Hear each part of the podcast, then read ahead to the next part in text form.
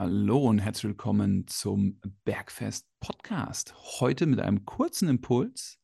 Ein kurzer Impuls, der dir auf jeden Fall dabei hilft, deine Ziele in Training, Ernährung und Regeneration erfolgreich und nachhaltig umzusetzen. Philipp und ich wünschen dir viel Spaß dabei. Schön, dass du dabei bist. Wenn ihr aus dieser Folge was mitnehmen wollt, hört sie euch bis zum Ende an, aber hört euch auf jeden Fall auch nochmal den Jahresrückblick an. Da erzählen Philipp und ich anhand von einem System, wie ihr euch visualisieren könnt, was positiv und negativ gelaufen ist. So, Philipp, jetzt kommen wir zu dieser einen Sache zurück. Angenommen, hm. ich habe auf diesem System, was wir in der letzten Folge erklären, festgestellt, dass ich in meiner Regeneration viele negative Erlebnisse hatte. In meiner Trainingsleistung viele negative Erlebnisse hatte. In meinem Energielevel, Energielevel viele negative Erlebnisse hatte.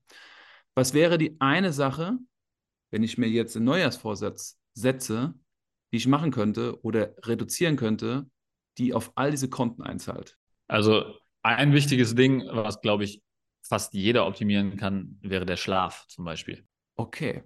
Warum? Oder warum ist es so einfach? Was, warum ist diese eine Sache so einfach?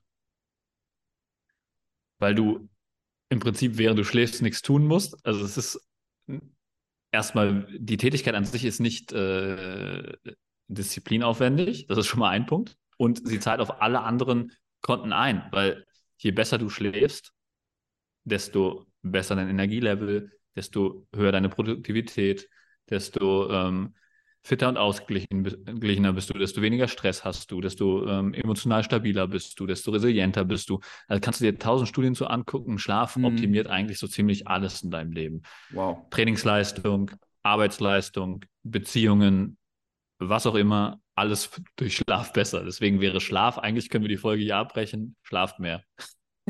okay, gut. Tschüss. War schön, Philipp. Bis nächste Woche.